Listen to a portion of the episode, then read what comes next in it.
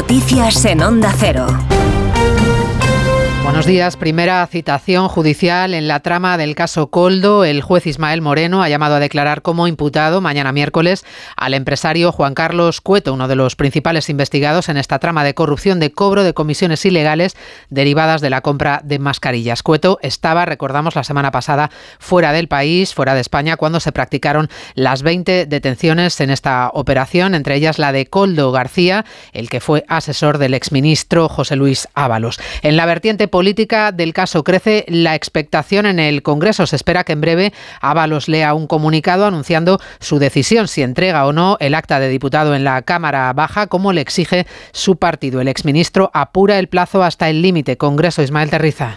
En teoría ya tendría que haber renunciado a su acta porque ha aspirado el plazo dado por Ferraz y de no haberlo hecho le espera asiento en el grupo mixto, mientras en la sala Ernest Jules del Congreso acababa hace unos minutos el conclave del grupo socialista del que solo ha trascendido los aplausos que hemos escuchado desde fuera. Tampoco ha habido respuestas durante el asalto de los periodistas al portavoz Pachi López. No voy a hablar ahora, voy a hablar luego en la rueda de prensa tranquilamente porque se ha dicho antes.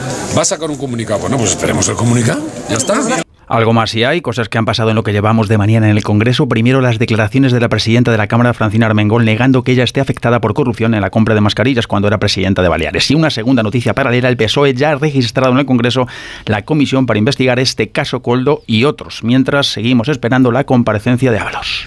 Ya hay fecha y hora para el nuevo encuentro del ministro de Agricultura con las asociaciones del sector. Mañana a las 11 les trasladará las conclusiones del Consejo Europeo de Bruselas que no han conseguido frenar las tractoradas Laura Lorenzo. Es la tercera reunión que convoca este mes el ministro Planas con las organizaciones agrarias. Mañana lo que les trasladará es lo que se planteó ayer en este Consejo Europeo, donde se abrió la puerta a una reforma de la PAC. Quien no estará presente en esta reunión es el sindicato mayoritario en Cataluña, Unión de Pagesos, quienes protagonizan desde hoy tres días de protestas ininterrumpidas. A esta hora, en la AP7 en Girona, la principal vía de conexión con Francia, los tractores bloquean la autopista. Dicen que no levantarán el corte hasta que no se sienten a escucharles. También en la zona de Lleida, en la autovía y autopista, en la A2 y la P2 han cortado el tráfico con unos 300 tractores. Además, este martes está prevista también una tractorada que transcurrirá por la autovía de Córdoba hasta Málaga. Hay cortes de carretera también en la A1 en Navarra, en este caso por las fuertes lluvias. Hay varias carreteras cerradas en Pamplona y se ha activado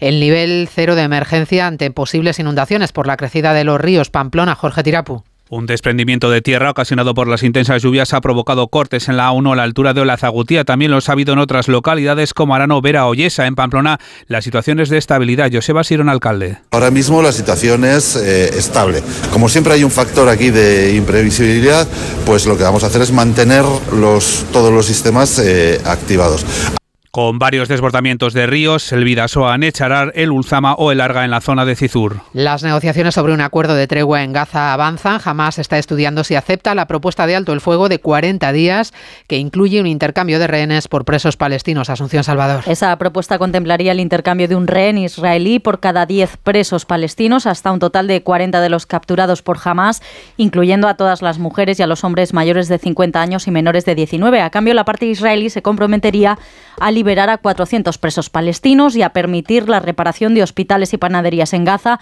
y la entrada diaria de 500 camiones con ayuda humanitaria. El presidente de Estados Unidos, Joe Biden, confía en que haya acuerdo en los próximos días.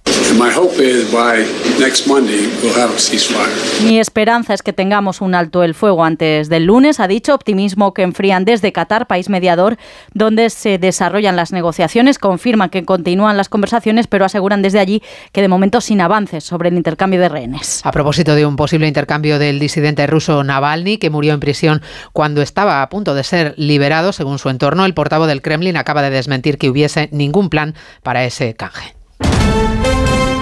Deporte con este Rodríguez. Real Sociedad y Mallorca se juegan la primera plaza en la final de la Copa del Rey. El Real Arena decide una eliminatoria que llega con empate a cero tras el partido de ida y es que ambos equipos han hecho gala de solidez defensiva en este torneo. El jueves se disputa la segunda semifinal, Atlética Atlético de Madrid, con Grisman prácticamente descartado. Victoria de la Liga en los juzgados. El de primera instancia número 15 de Madrid ha desestimado la demanda interpuesta por Real Madrid y Atlético de Bilbao contra el acuerdo con el fondo CVC y ya tenemos la primera reacción del presidente de la Liga, Javier Tebas. Mensaje, no nos sometemos a las amenazas, a las coacciones de nadie, por muy grande que sea la persona, en este caso del presidente del Real Madrid. por muchas influencias que tenga. Nosotros haremos lo que queremos, que es lo justo y lo necesario para la mayoría de los clubes.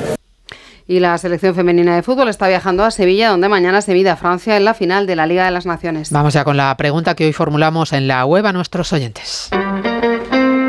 Nos gusta contar con su participación. Por eso les invitamos a que voten en la encuesta diaria de los servicios informativos en ondacero.es.